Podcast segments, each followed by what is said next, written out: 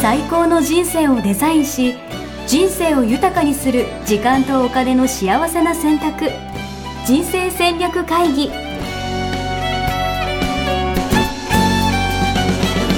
この番組は将来の仕事やお金人生にもやもやと不安を抱えている皆さんに元資産運用のプロキャリアとお金の戦略を同時に考える人生デザインコンサルタントの高頃もさあやが過去5年間延べ1700人の人生を望む形で豊かにしてきたメソッドを時間とお金の選択という切り口からお伝えしてまいります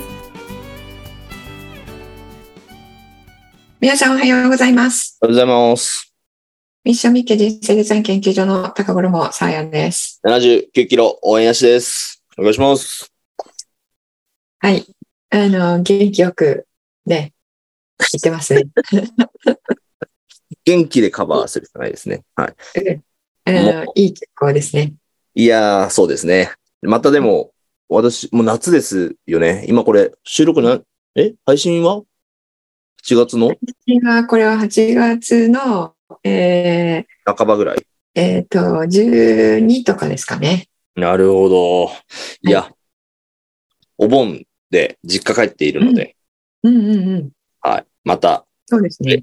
増えるんじゃないかなと思って、そう、ご期待していただければと思いなまるす。ほど。そうね。あの、夏ですからね。夏だからもう仕方ないです。はい。もう、はい。そしたらまた食欲の秋が来ますからね。 不思議ですよね、本当に。みんなよく体重、あんま増えないでいられるよな。はい。というまあことで、ね、あのー、えー健康が第一番ですからね。あるのいいことです。そうですね。食べれることは幸せですから。はい。うんありがとうございます。はい。はい。ということで、今日のテーマは、お願いします。はい。今日はですね、あのー、はいこれ収録してるのが8月、実は4日なんですけれども、うん。一週あ間分。のマーケットがね、うん、ん2日3日、あの、非常に動いたので、うんはい。それのことをおちょっと取り上げたいかなと思います。なるほど。マーケットというと、今日は経済の話ということでいいですかあ、そうですね。株式市場の話ですね。ええ久しぶりな感じがします。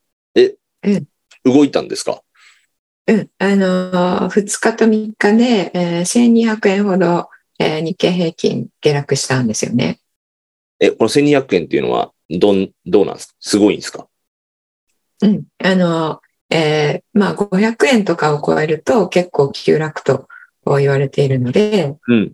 え1日に、うん。うんそれを超えて、まあ、え2日は、あのー、中間、日の、日の中間では、うんあの、1000円をね、えー近づくようなあ下落だったので、うんうんうん。うん、大きな下落ってことですね。なるほど。それうが、何が起こってんのかっていうのが今日のテーマってことですね。そうですね。はい。いいでこすね。れ、あの、元、元はといえば、元はといえば、というか、あの、潮目が変わったなっていうふうに思っているんですけれども、うん。えーまあ、このお放送がされるのは12日なので、うんえーまあ、今ね、あの、非常に、えーコロコロお変わって、状況がコロコロ変わって、えーまたサプライズもいろいろ出てきているので、うんあの、どうなってるかわかりませんけれども、うん。まあ、私、あの、えー自分のおコミュニティにしか、あの、えー経済の話ってもうしてないんですけれども、はいはいはい。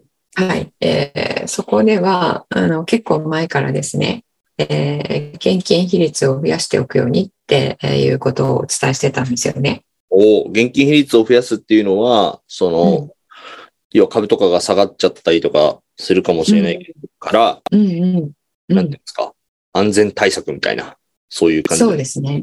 うん、そうです、そうです。おはい。あの、た、ちょっと退場しておくっていうことですね。うんうんうんうん。お金を、えー現金の量を増やしておくっていうのは、えーまあ、お金を避難さ、一旦避難させておくっていう意味なんですよね。うんうんうんうんうん。っていうことを、はいちょっと。で、それをお伝えしていたんですけれども、うんまあ、年初から日本株は、あの、非常に、えーいい感じで上がってきていたので、うんあの、その間、えー皆さんは、えーあれ上がってるよねっていう感じで思っていたあーところもあったと思うんですが、なるほど、なるほこど。れ、うん、あの、アメリカ株も、えー13連投をしていたんですよね。13日連続で、えー足元上がっていたと。ええなので、結構、あの、株価の動きだけ見ていると、うんまあ、イケイケガンガンっていう感じだったんですけれどうんうんも、うんうんで、これを見るとね、あの、えーちょっと出遅れちゃいけないっていうことで、慌てて買う人とかも出てきてたと思うんですよね。いやー、で要は自分が現金ばっか持ってるけど、どんどん株上がってたら、なんかちょっと損した感じになりますよね。乗りあ遅あれたそうそうそう。うんうん、そうそう。なんですけど、私いつもお伝えしていることの一つに、あの、株価の動きに反応して、えー売買をしないっていうのがあるんですが、うん。それをすると、おまあ、買った瞬間に今まで上がってきたのもうん、あの、下がってしまうとか、うんえー逆も、あの、あるんですよね。うん。で、えっ、と、えー株価の動きに反応して自分の売買を決めないっていうのをずっと言ってるんですが、うんでまあ、こうなってくると、それ知っていても、あの、えーどんどん上がっていったら、ちょっと日本株やっぱり買っとかなきゃいけないんじゃないのとか、アメリカ株買っとかなきゃいけないんじゃないのって、えー思って買いに来る人たちもいるいたと思うんですよね。うんうん。で、ましてや、そのことを知らない人たちは、本当に、えー焦って買いに来てたと思うんですけども、うんうん そうすると、まあ、こういう目に遭うっていうことですね。 あの、新聞とかでも、11連投、13連投とかって、あの、新聞がそうやって書くときにはもう遅いわけですよ。確かに。もう要はけ、上がったから、新聞とか記事になるわけで、うん。上がるよってことじゃないってことですもんね。そうです、そうです。で、実際にね、あの、日本の株式市場というのは、えー6割から7割が海外の投資家のお金で、えー成り成り立っているんですよね。うーん。うん、で、どんどん上がっていた7月の24日から28日まで、えーの売買動向を見るとう、んあの、海外投資家はもう、あの、えー売りに転じてたんですね。うーん。海外投資家が入ってきていたので、えー年初からここまで日本株は上がってたんですけれどもう、んうんうん。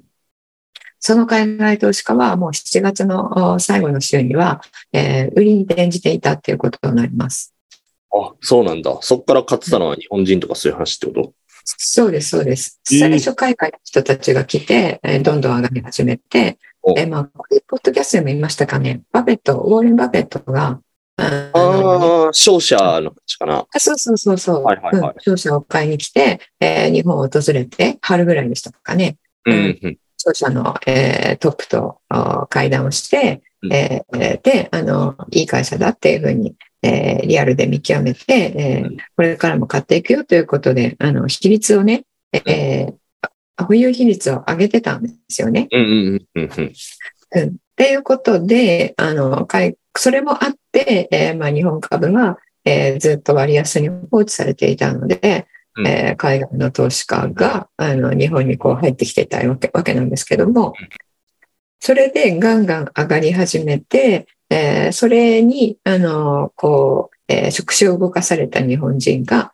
えー買いに行ってっていう、で、またどんどん上がっていくっていうね、えー構造だったんですが、えーそれ、えーもう上げ切ったら、あの、えー短期でお金を回しているヘッジファンドというね、人たちがいるんですけれども、うんうん。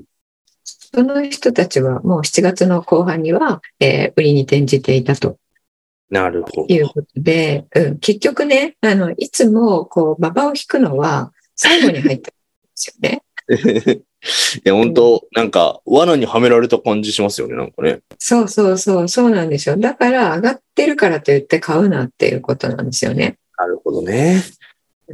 下がっているからといって売るのもそうだし、えーもうこれ私、あの、起業してからずっと言ってるんですけども、はい。あの、これすごい重要なことなんですよね。うん。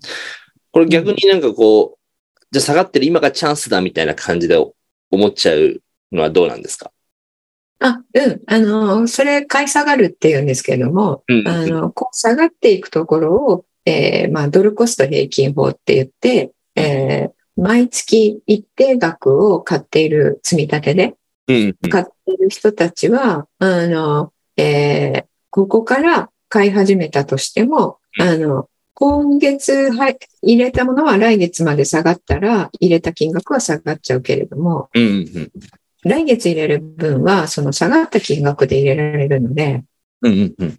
うん、買い下がるっていうのもありですね。なるほど。まあだからそれはだかうらん最初からそういう戦略でやってる分にはいいけどっていうことですよね。うんうんうんそうですね。はい。なるうん。で、えっと、買い下がるのもありなんですけれども、おうん今、今の状況を見ると、やっぱり、えー全世界的に、あの、ここまで株価、あアメリカを筆頭に、うんえー上がっていることの説明がつかないぐらい上がっちゃってるんですよ。なるほど。あ、これ今現状で言うと、う今ん下がったっていうのは日本株だけの話なんですか全体的に下があっ世界的に、うん、世界的に下がっているんだけどもうん、日本株の下げ幅が一番大きい。うーん。で、他のところも、もともと上がってたりとかしてて、うん要はそれがそもそもそんな説明つかないよねと。うん、そうです、そうです。特に米国の株式ですよね。うんうん。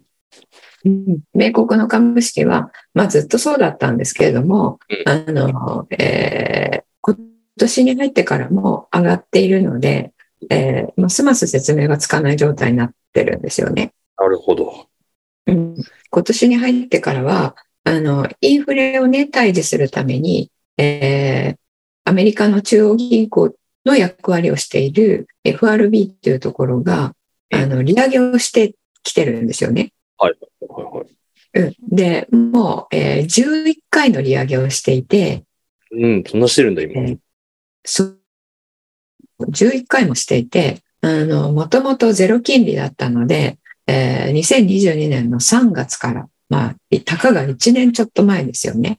うん。 1年ちょっと前には0%から0.25%っていう政策金利だったのがうん、それ今は、この間も利上げをしたので、うんえー5.25から5.50%っていう誘導目標っていうんですけども、うんうん政策金利が5%台になってるんですよ。なるほど。うん、で、これって、あの、利上げって、あの、市場からお金の量を減らすことなのうんで、うんうん。うん、市場経済にとっては、あの、血を抜かれちゃうっていうことですから、うんうん。マイナス材料なんですよね。通常だったら利上げしたら、要はそのマイナス材料で、まあ、言ってしまえば株価は下がうるん。うん、下がって叱るべき。なんのがだけ普れ通だよねってども、ことですよ。うん、そうそう。なんだけど、あの、そんなことには見向きもせず、どんどん上がっていたわけですよ。うん。なるほど。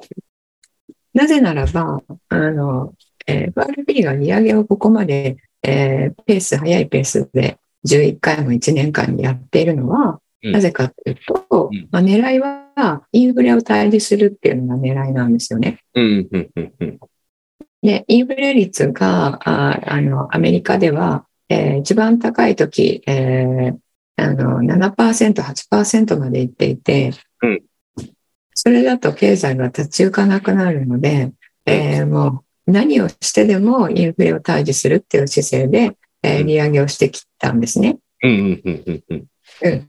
で、えっ、と、それが正当化されているので、あの、FRB は、えーいい仕事をしているよねっていう形でうん、えーちゃんとインフレ率が、あの、利上げをすることで抑えられたら、うんいいですよね。経済にもいいですよねっていう理屈で、あの、上がっていたわけなんですよ。うんうんうん。ですけれども、株式市場は、あの、えー利上げをすることの、えーマイナス面と、インフレ率が今後どうなるかっていうことのマイナスのシナリオを織り込んでないってことになるんですよね。うーん、なるほど。それ、どういうことかというと、えーインフレ率を対峙するために利上げしてるんだけれども、うんうん利上げしすぎちゃうと、あの、景気後退に陥っちゃうんですよ。うんうんうん血を抜いてるわけなのでね、へヘロヘロになっちゃうわけです、経済が。うんうん。でも、インフレ率が、あの、沈静化すれば、えっ、と、経済が自分で回っていくことができるので、タイミングを間違わなければいい感じでいく。これが株式市場が、あの、えー見ているシナリオなんですけれども、実際今インフレってどうなってるんですかインフインレ。フレね、えっと、CPI とか、あの、インフレ指標を見るとうん、えー下がってるんですね。おおじゃあ収まってるってことあの、数値だけ見ると下がっているんですけれどもおお、あの、CPI というものと PCE というものとね、見ているんですけれどもうん、それは、あの、えー実際に先月、物の値段がいくらでしたかっていうことを統計取って出してくる指標なんですよ。うん、うん、うん、うん。だから過去のものなんですね。なるほど。なるほど。うんそれでもで過去これから、そう、これからどうなっていくかっていうのを示してるわけじゃないんですよ。おうおうおううん、だから先月物価は下がってきましたよっていうことは、えーこの、えー数ヶ月、えーの終わりぐらいから下がってきてますよねっていう、まあ、数勢で来てるんですね。うん、うん、うん。なので、それもあって、株式市場は、ああ、インフレも大丈夫じゃん。えー FRB の利上げも、あの、経済指標も今強いのが出てるので、おおうまくいってる米国の、うん、GDP なんかもあの良いものが出ているので、えー経済も悪くないじゃんインフレも沈静化されるじゃんっていうことで、うん、そその局面えーだけを見て株式市場は楽観的で上がってきてたわけなんですよ。なるほど。なかなか政策が、利上げがいい感じになってるじゃんっていう感じの評価だったんですそねう。そう利上げの、まあ、いい感じというか、えー副作用がそんなにない形で、うん FRB うまくやれてるよねっていう評価ですね。なるほど。さすがですでね。すけど、ですけど、ここで一つあの注意したいことがあって、あの、過去に1970年代にアメリカでインフレがすごくこう高くなった時があったんですけれども、はいはいインフレって一回下がって、えーあ、大丈夫かなって思うと、また上がるっていう性質があるんですよ。あそうなんだ。だから、油断したらまた、ぶり返すみたいな。そうそうそう、油断したらぶり返す。その通り。で、あの、油断しちゃったがゆえに、最後、かなりもうコントロールできないところまで、えー行ってしまった。なるほど。これは痛風と一緒です ね。一回発作が来て、そうそう、また油断しちゃってないっていうね収まったと思ったら、裏側で尿酸値はどっと高まり続けるみたいな、そういうやつですね。そうそう。なので、インフレが、あーあの、経済指標としてのインフレ指標が下がっているからといって、えー実際にインフレの勢いが、あの、沈静化されたかどうかわかんないってことですね。うん。なるほど。うん、で実際に原油とか、まあ、インフレの大元となる、えー原油の、えー動向とかを見ると、まあ、需給を見ると、えーかなりあの上がっこれからも上がってきそうな状態、えーになってるんですね。なるほど。うん、原油がね、えー上がるとあの原油って、えーどの業界にとっても、えーそれが、えー原材料になるわけなので、うん。えー原油価格の動向っていうのは非常にインフレ率に影響を与えるんですね。うんうんうん。うん、で、えーあとあの会社が、えー企業が、えー従業員に払う賃金、うんこの賃金の上昇率っていうのが、えーもあの後々になってインフレ率に反映されてくるんですけどもうんうんうん。賃金が上がるとみんな物買うから物値段上がるっていうことですね。うんうんうん。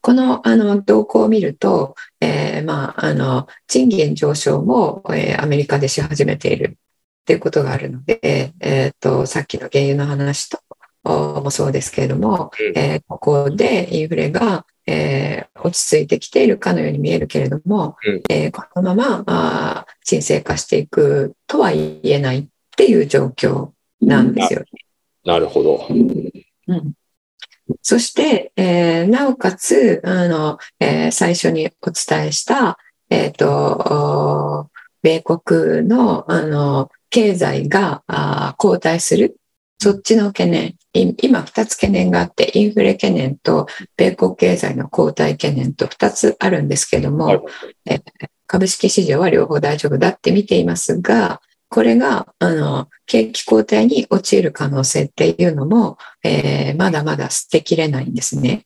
うん。なぜならば、えー金利が上がっているからです。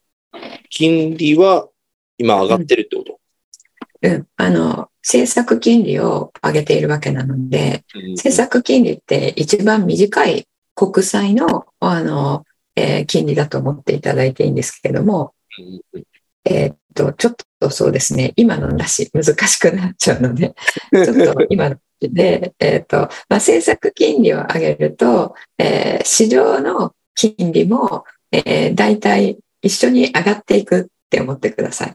はいうん、市場の金利っていうのはあの債券の国債のあの利回りのことを言うんですけれども、ちょっと難しいですよね。あのごめんなさい。えーいやいやでも、あれですよね。。油断できない状況ですよってことですよね。結論的には。ちょっとわかんないけど。うん、その金利って言ったら多分、えーまあ、あの消費者としての金利って言ったら銀行から住宅ローン借りる時の金利とか、うんあのクレジットカードで、えーお金借りてる時に払う金利とかうんうんあのだったら、えー想像つきますよね。うんうん政策金利を上げるっていうことは、その市場で私たちが使う金利が上がっていくっていうことうん。うんううんんで、えー今、米国の金利は、あの、どんどん上がっているので、それえがー 11, 11回連続とかそういうこと言ってたやつですそようね。そう、はいは上い、げたから、あの、銀行もそれに伴って貸し出し金利を上げているんですよね。うんうんうん。そうすると、あの、えー一般庶民が、えー払う金利っていうのが上がってきますよね。うんうんうんうんうん。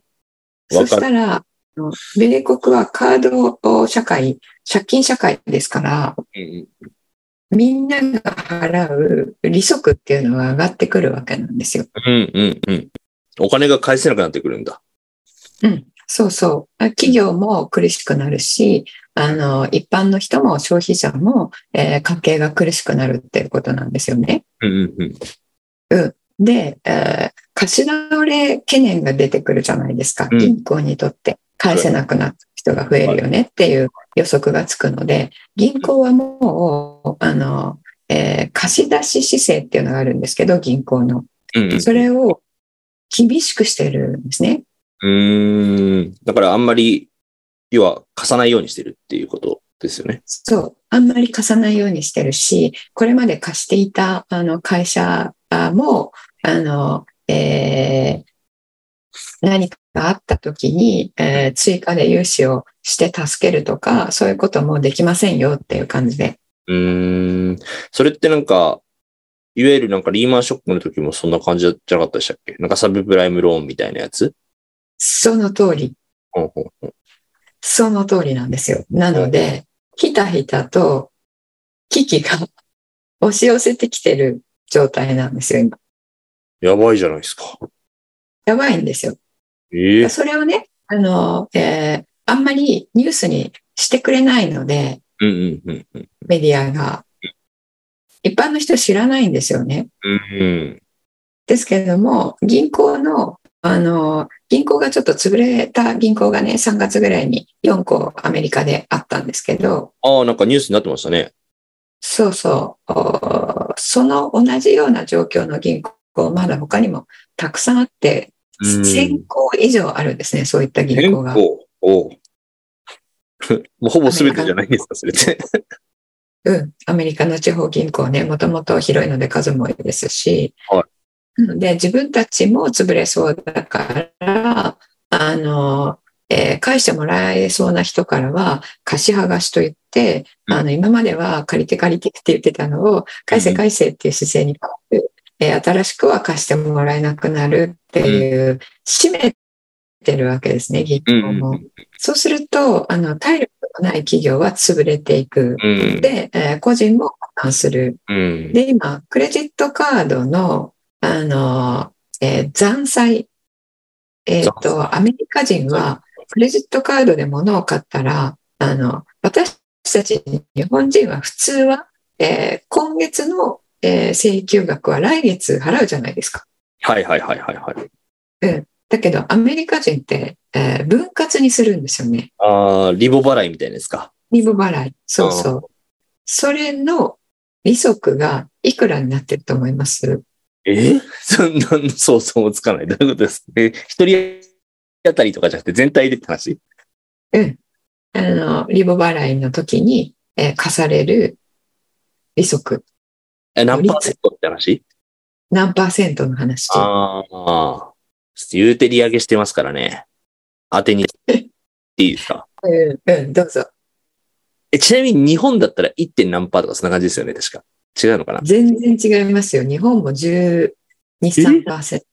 マジしたらもうあそう、え日本は12何パーセントしたらもう、うんもうアメリカは18%とか。惜しい。あの、いい線いってます。20.7%という、ね。いやー、そう。すごいな。そうなんですよ。で、えーアメリカね、チップも今20%ぐらい払う、えーっていう恐ろしいことになってるので、えーチップ20%払うのそうそう。 それが、あの、カードで払うと、えーまたそれに20%、えー年間ですから、あの、3ヶ月で返したらもっと少ないんですけども、うん。えー払うことになるので、うん。あの利上げっていうのはアメリカ社会に、えー日本社会よりもあの傷跡を残すんですよ。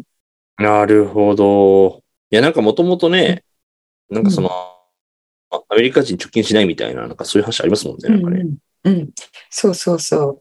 えーで、えーそれらのあの副作用利上げの副作用があーまだ表面化していないというか騒がれていないうん、うん、うん。けども、こういうデータを見ると、おこれから、あーその副作用が顕在化されてくるうん、うんっていうのは明らかなんですね。うん。うん。うん、そしてあの民間だけではなくてあの政府もそうなんですよね。政府も、はい。うん、政府もあの、えー国債を、えーあの持っていたり、うんえーっと、えー国債をですね、えー発行したりしているので、うんえーちょっとこれも難しくなっちゃうんですけれども、まあ、政府も借金があるうんですよね。うん、うん、うん、うん。政府も借金があるって、えーそのように考えていただければなんですけどう、んその借金も、あの、金利が上がると、えーあの、利息、払う利息が増えるんですよね。ああ、そっか。そりゃそうですよね。うん。うん、うん。そうすると、政府の、あの、財政、えー状態もうん悪化していく。うん。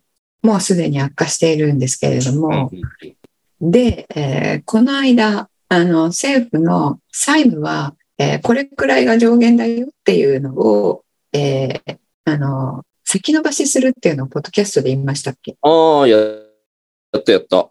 なんかあうんの、言いましたよね。。はいうん。あそうれ、先延ばしできたのは良かったんですけどうん、さえっと、上限を撤廃するっていうことは、なんで上限つけてるかっていうと、これ以上借金にしちゃダメだよって、危なくなるから。うん、うん、うん、うんうん。っていうので、ガバナンスのために、あの、規律を守るために設定した上限なのに、うん。自分で課した上限だから自分で取っちゃったっていう、うん。先生とか、お上からじゃないから、お上だけど、自分もお上なので、 うん。自分で取っちゃったから、あの、財政規律って言うんですけどうん、あの、財政状態よくも、よく良い状態で守るよっていうのをなくしちゃったわけなので、はいはい。どんどんどんどん借金ができる状態になっちゃったわけですよ。ガバガバガバナンスみたいなやつってことですよね。それで、えー今、あの、6月の、えー政府の支出を見ると、えー予想外に非常に増えている。うーん、その上限撤廃したがゆえに、そう。さら外に縁悪化にしてるってことだ。非常にえー増えていて、かつ税収は減っている。ええそして、企業の方も S&P500 に入っている企業の、えー売上とか純利益とかが、えー4、6月期は落ちている。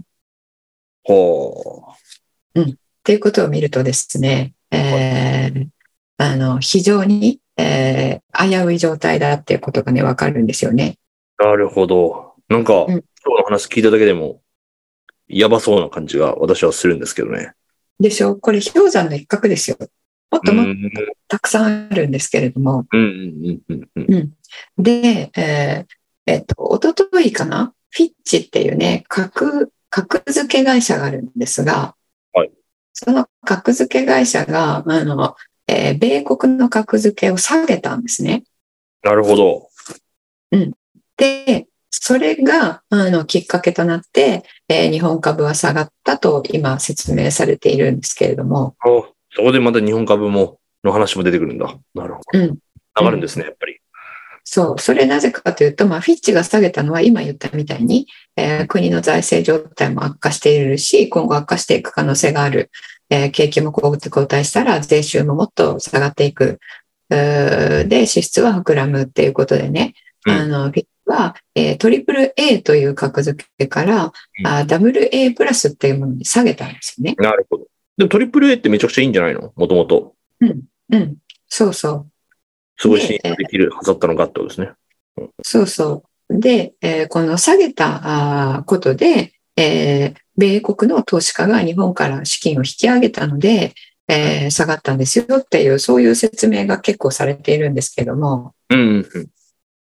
ちょっとなんか私はこれそうかなと思っていて、そうかなっていうのはそ本う当じかゃなないんじゃないかなと思っていて。なるほうんど。その理由は、あのフィッチってそんなにあの影響力がある格付け会社ではなくてお、えあの格付け会社って S&P っていうところと、うんえームーディーズっていうところがね、2つが二大巨頭なんですよね。うん。聞いたことありますね。 はうい。ん、で、そこだったら、あの非常に、えーインパクトあるんですけども、まあ、フィッチだよねっていうのはあるわけですよ。所詮フィッティみたいなね。うん。そうそう。なんで、はいなんでピッチ上げただけでそんななるかなっていうのは結構、あの、プロの人はみんな思ってると思うんですよね。うーん。タイミング的にフィッチが下げました。翌日下がったので、うんえーそれが理由にされちゃってるだけなんじゃないかなと思ってるんですけれども。うん。うんで、えっと、これもえー S&P はもともともうすでに、えー前に、えー WA に、えーしているので、えー米国が、まあ何ですか、あの、初めて WA になっちゃったわけでもないわけですよ。なるほど、なるほど、なるほど。うん。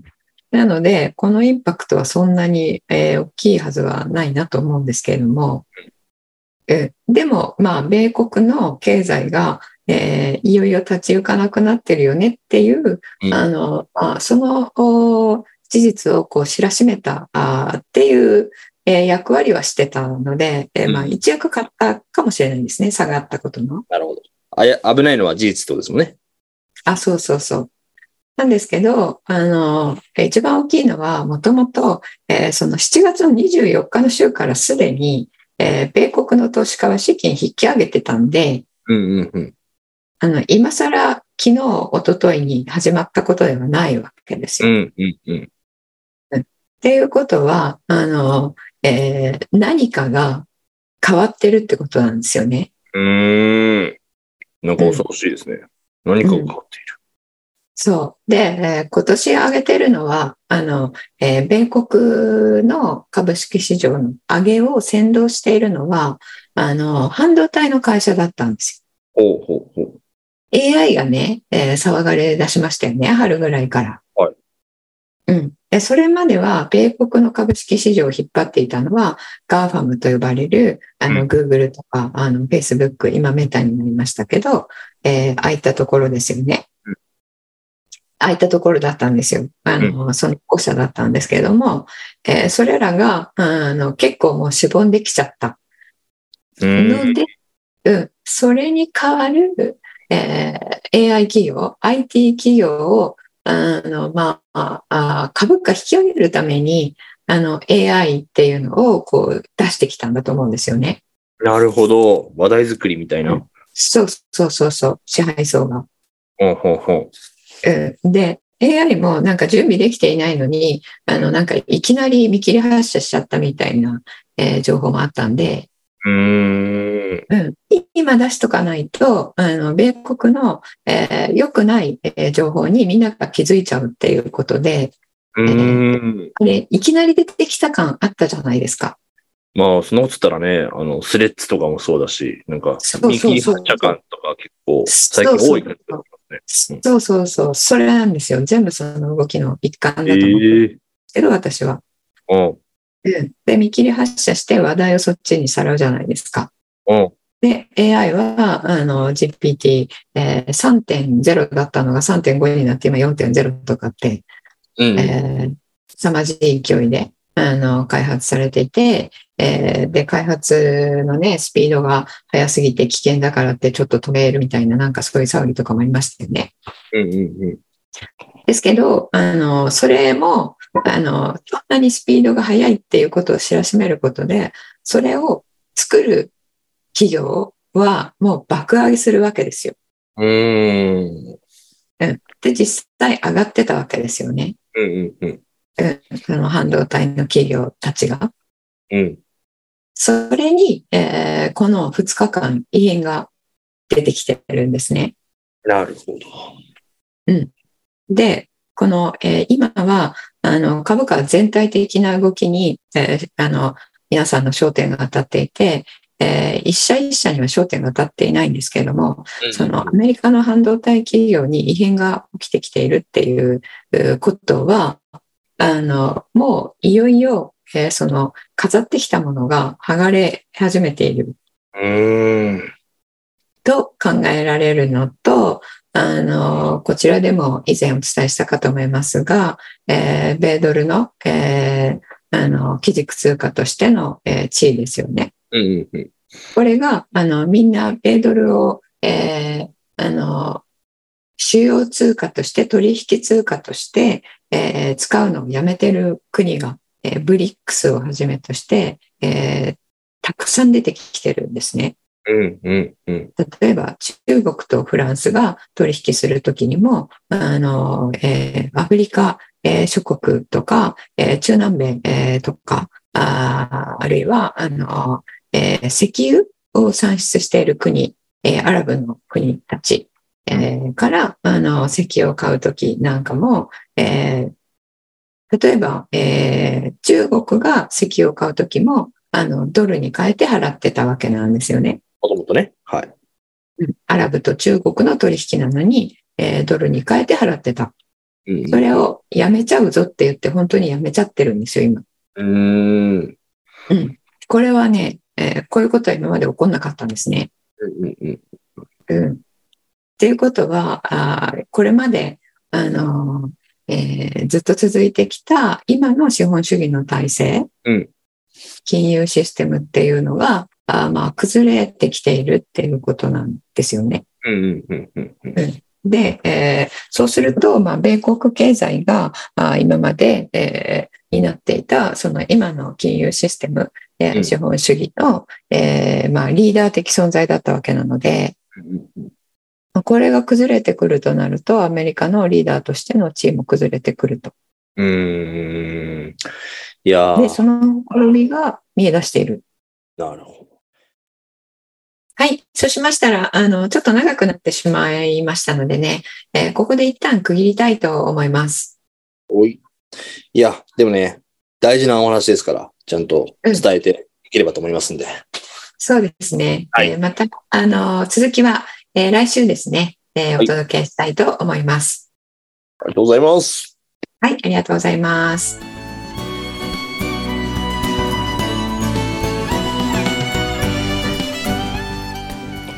人生デザイン構築学校では通年募集を開始しました1日入門講座説明会こちらにご参加いただくと、えー学校でどのような授業を受けることができるのか体験をすることができますそしてカリキュラムはどのようなものなのか、えー中に入っている方はどのような人がいるのか、えーさらに卒業後の人生はどのような人生が待っているのかそういったことを体験学習そして説明を聞いていただくことができます毎月2回ないし3回開催しますので、えーこれまで半年または1年待っていただいていた方もぜひ直近の入門講座説明会にご参加いただければと思います、えー特典もご用意しています、えーこちらで皆さんとえーお会いできることをえー楽しみにしております